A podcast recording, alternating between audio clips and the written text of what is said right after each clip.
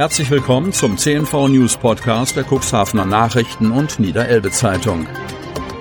In einer täglichen Zusammenfassung erhalten Sie von Montag bis Samstag die wichtigsten Nachrichten in einem kompakten Format von sechs bis acht Minuten Länge.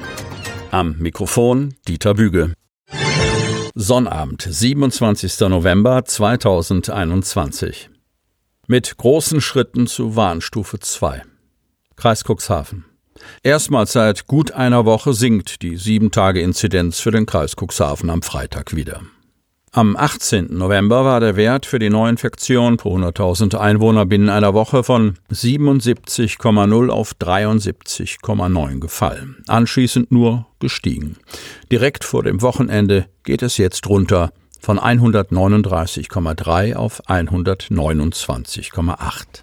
Der Anstieg der täglichen Fallzahlen zeigt sich heute nicht ganz so deutlich wie in den vergangenen Tagen, erklärt der Landkreis den Grund für den Rückgang der Inzidenz. Allerdings meldet die Verwaltung am Freitag immer noch 45 neue Fälle. Die Neuinfektionen kommen aus den Städten Cuxhaven 14, und Geestland 11, in der Samtgemeinde Landhadeln 8, den Gemeinden Lockstedt 4, Schiffdorf 3 und Beverstedt sowie der Samtgemeinde Hemmoor je 2 und der Gemeinde Wurster Nordseeküste eine. Die Hospitalisierungsrate Niedersachsens beträgt am Freitag 6,7.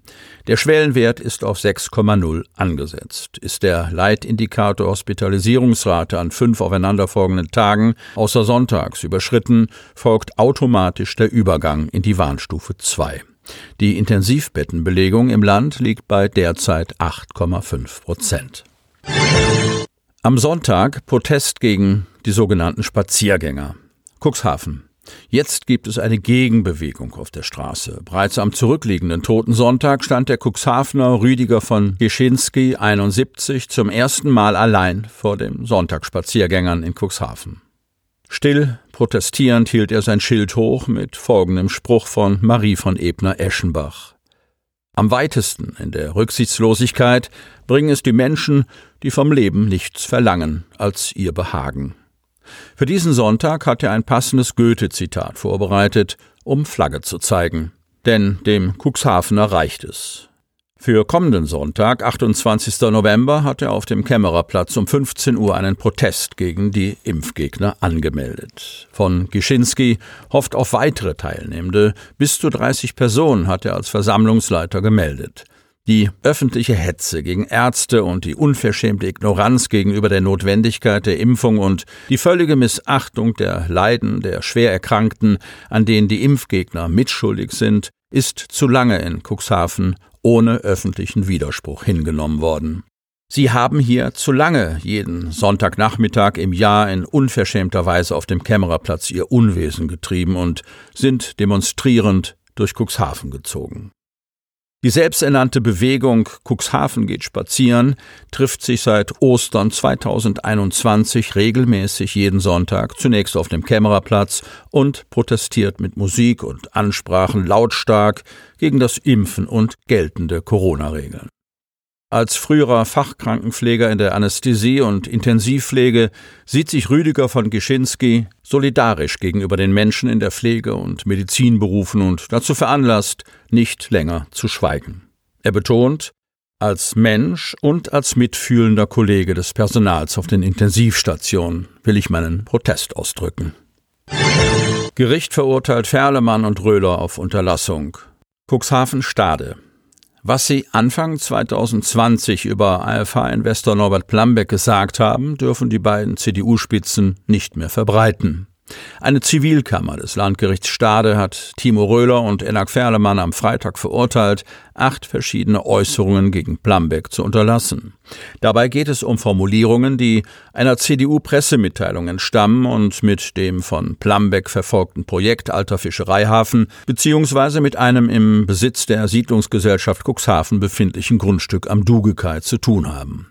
In diesem Kontext hatten die CDU-Politiker über Plumbecks Solvenz spekuliert und dem Cuxhavener Unternehmer vorgeworfen, sein Versprechen, die Kaimauern im alten Fischereihafen zu sanieren, nicht halten zu können.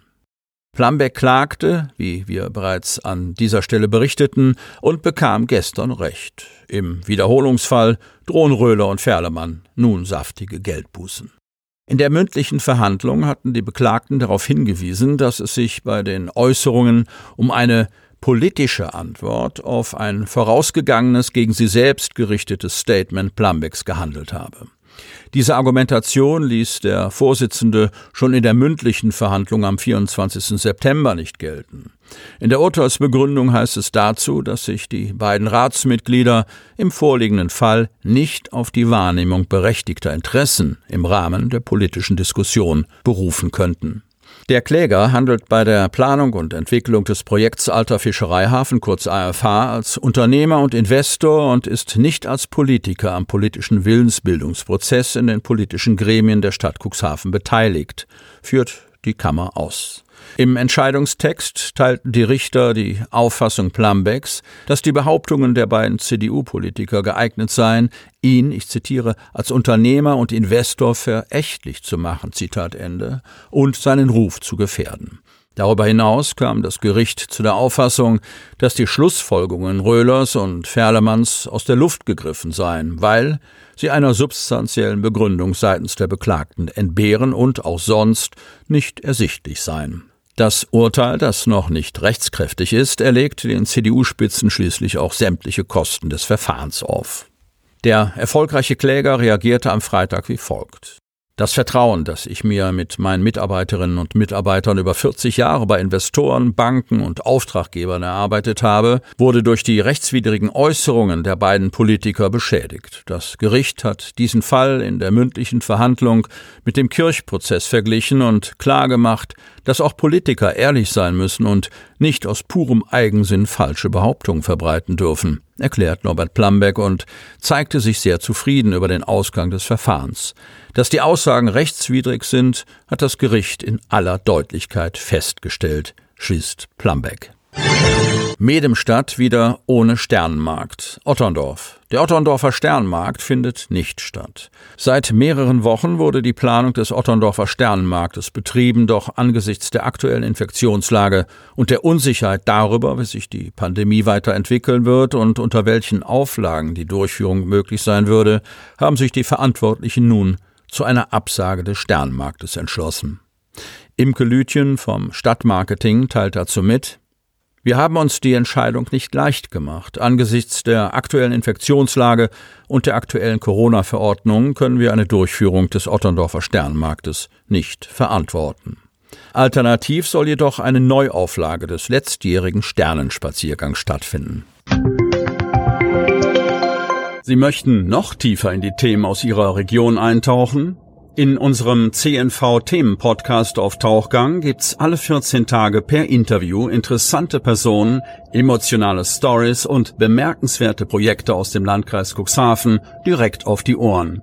Damit Sie ab sofort keine Podcast-Folge mehr verpassen, benötigen Sie lediglich einen sogenannten Podcatcher. Auf den meisten Smartphones ist dieser bereits vorhanden. Falls nicht, dann suchen Sie ganz einfach in Ihrem App Store nach einem kostenlosen Podcatcher wie zum Beispiel Spotify, Apple Podcast oder AntennaPod. Selbstverständlich können Sie unsere Podcast-Folgen auch direkt über unsere Website unter cnv-medien.de slash podcast anhören. Die hörten den Podcast der CNV Medien, Redaktionsleitung Ulrich Rode und Christoph Käfer. Produktion Rocket Audio Production.